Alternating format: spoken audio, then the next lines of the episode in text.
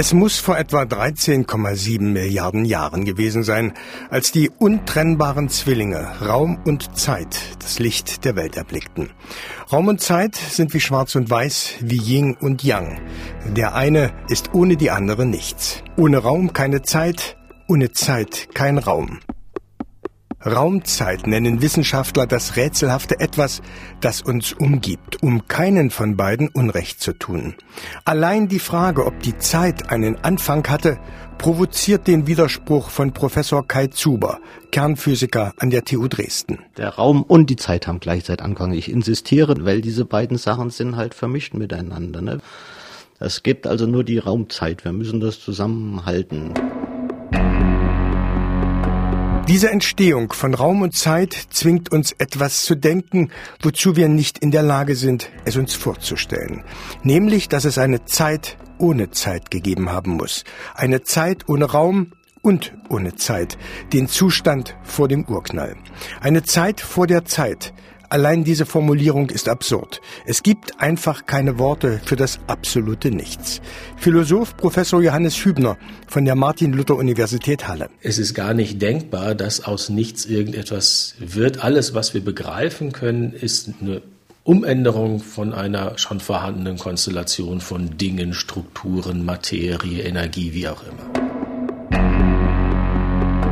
Mit dem Wissen um die Raumzeit sind also die gemütlichen Zeiten der Physik vorbei. Die Zeiten, in denen der geniale Isaac Newton noch behaupten konnte, die Zeit sei so, wie wir sie als Menschen hier auf der Erde wahrnehmen, nämlich absolut, überall gleich und nichts, überhaupt nichts könne ihr etwas anhaben, sagt Professor Hermann Nicolai, der Direktor vom Max-Planck-Institut für Gravitationsphysik in Potsdam. Er hat also gesagt, Zeit ist etwas, was völlig ohne jeden Bezug, unabhängig von uns, ohne jeden Bezug auf einen äußeren äh, Beobachter verläuft.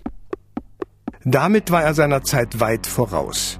Was aber auch Newton nicht ahnte, ist, dass Zeit ganz unterschiedlich verläuft. Der Pakt mit dem Raum, den die Zeit seit Anbeginn eingegangen ist, macht sie formbar wie den Raum selbst. Die Masse der Himmelskörper krümmt den Raum und wir empfinden diese Krümmung als Schwerkraft und Geschwindigkeit staucht und dehnt ihn und die Zeit spielt dieses Spiel mit. Für Kernphysiker Steffen Turkat von der TU Dresden ist das völlig logisch. Zeit, wenn man den Großteil aller Physiker und Physikerinnen fragt, würden sie ihnen wahrscheinlich antworten, dass Zeit eine Dimension ist. Zeit ist genau wie der Raum. Unser Raum besteht aus X, Y und Z-Komponente und die Zeit ist eine vierte Komponente der sogenannten Raumzeit. Wenn Schwerkraft und Geschwindigkeit Raum und Zeit beeinflussen, dann gilt das, was sich unsere Hirne weigern zu denken, nämlich dass Zeit an jedem Ort und für jeden anders verläuft. Zeit ist alles andere als eine Konstante. Sie ist so individuell wie jeder von uns. Jeder hat seine eigene Zeit, bestätigen Steffen Turkat und Hermann Nikolai. Überall, wo sich jemand befindet, kann der seine eigene Zeit definieren. Zeit ist was Lokales. Also ich definiere das mit meiner Uhr hier am Tisch. In der Andromeda-Galaxie wird ein anderer Beobachter das auf andere Art und Weise definieren. Es ist sehr schwierig, von einem kontinuierlichen Fortschreiten der Zeit zu sprechen, wenn dieser Zeitbegriff an sich eigentlich ein sehr relativer Begriff ist, der für jedes Ding, für jedes Teilchen separat definiert werden muss. Davon merken wir hier auf der Erde nichts. Das Schneckentempo unserer Raketen und Düsenflugzeuge beeinflusst die Zeit nicht spürbar. Die Schwerkraft ist auf unserem Planeten nahezu gleich. Selbst für die Astronauten, die auf dem Mond waren, tickten die Uhren ähnlich wie auf der Erde.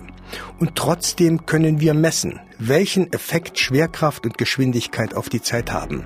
Schon zwei Uhren auf unterschiedlichen Treppenstufen ticken anders. Nur 33 Zentimeter Schwerkraftunterschied haben einen Effekt. Je geringer die Schwerkraft, desto schneller vergeht die Zeit. Der Bewohner im obersten Stock eines Hochhauses altert in 80 Jahren 90 Millionstel Sekunden schneller als der im Parterre. Weil das in der Realität überhaupt keine Rolle spielt, deshalb erscheint für uns die Zeit überall gleich, obwohl sie es nicht ist.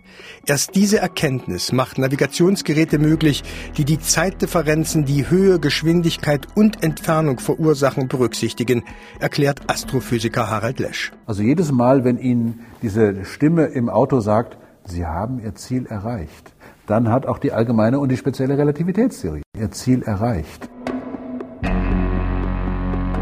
Riesig und unvorstellbar werden die Zeitveränderungen erst, wenn wir extreme Geschwindigkeiten und Gravitationskräfte betrachten.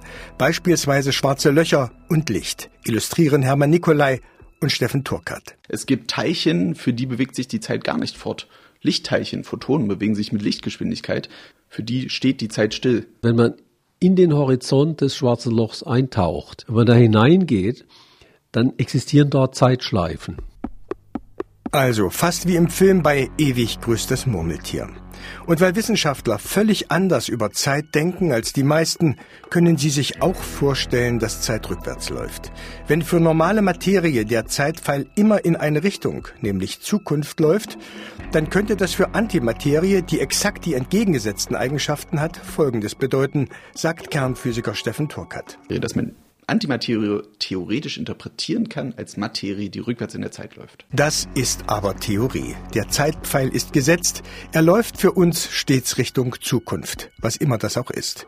Nur so kann unsere Welt funktionieren, sagt Astrophysiker Harald Lesch. Wir könnten in einer Welt, in der Zeit andere Eigenschaften hat, als die sie hat, gar nicht existieren. Unser Erkenntnisvermögen lebt von dieser, genau von dieser Zeitstruktur des Universums. Sowohl die lineare Struktur von Sprache als auch die Vorstellung von Ursache und Wirkung, dass die Ursache immer vor der Wirkung ist und nicht umgekehrt, das hat etwas mit der sogenannten Wohldefiniertheit unserer Welt zu tun.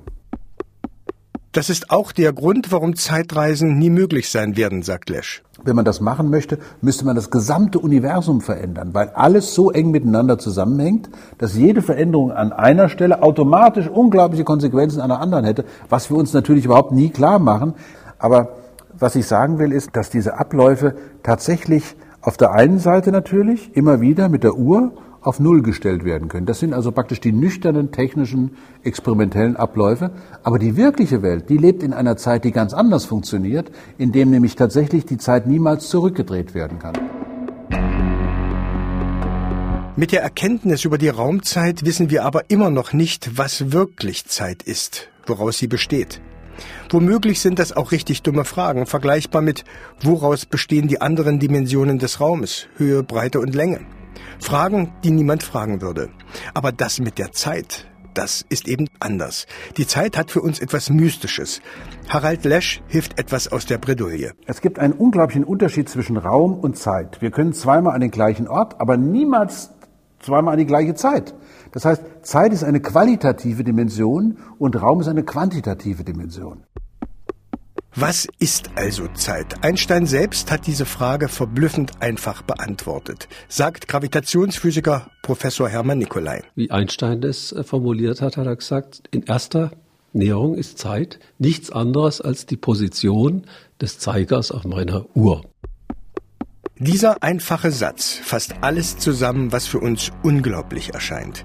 Nämlich, dass eine Uhr immer genau den Verlauf der Zeit anzeigt, der an diesem einen Ort gilt. Und er sagt noch etwas anderes. Nämlich, dass Uhren offenbar nicht nur eine Hilfskonstruktion sind, um unsere Tagesabläufe zu synchronisieren, sondern dass die Schwingung von Atomen, die als Grundlage für unsere Zeitmessung dient, tatsächlich den Gang der Dinge, den Einfluss von Gravitation und Geschwindigkeit auf die Zeit wiedergeben. Uhren erfassen das Wesen der Zeit tatsächlich. Seit Einstein hat sich unser Verständnis für das Phänomen Zeit also völlig verändert. Aber nur für die Physik. Die Zeit als vierte Dimension des Raumes ist keine hilfreiche Antwort, wenn jemand begreifen will, was Zeit wirklich ist. Die Antwort ist heute so unmöglich wie vor 1700 Jahren. Professor Nicolai zitiert den Philosophen Augustinus, der im vierten Jahrhundert lebte. Wenn mich niemand danach fragt, weiß ich es.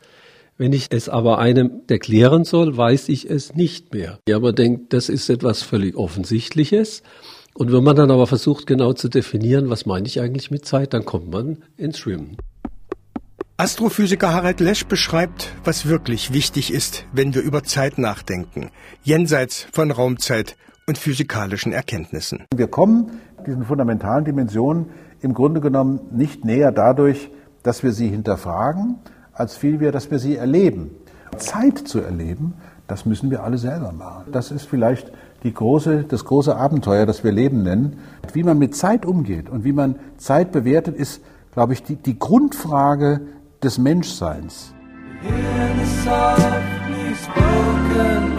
the.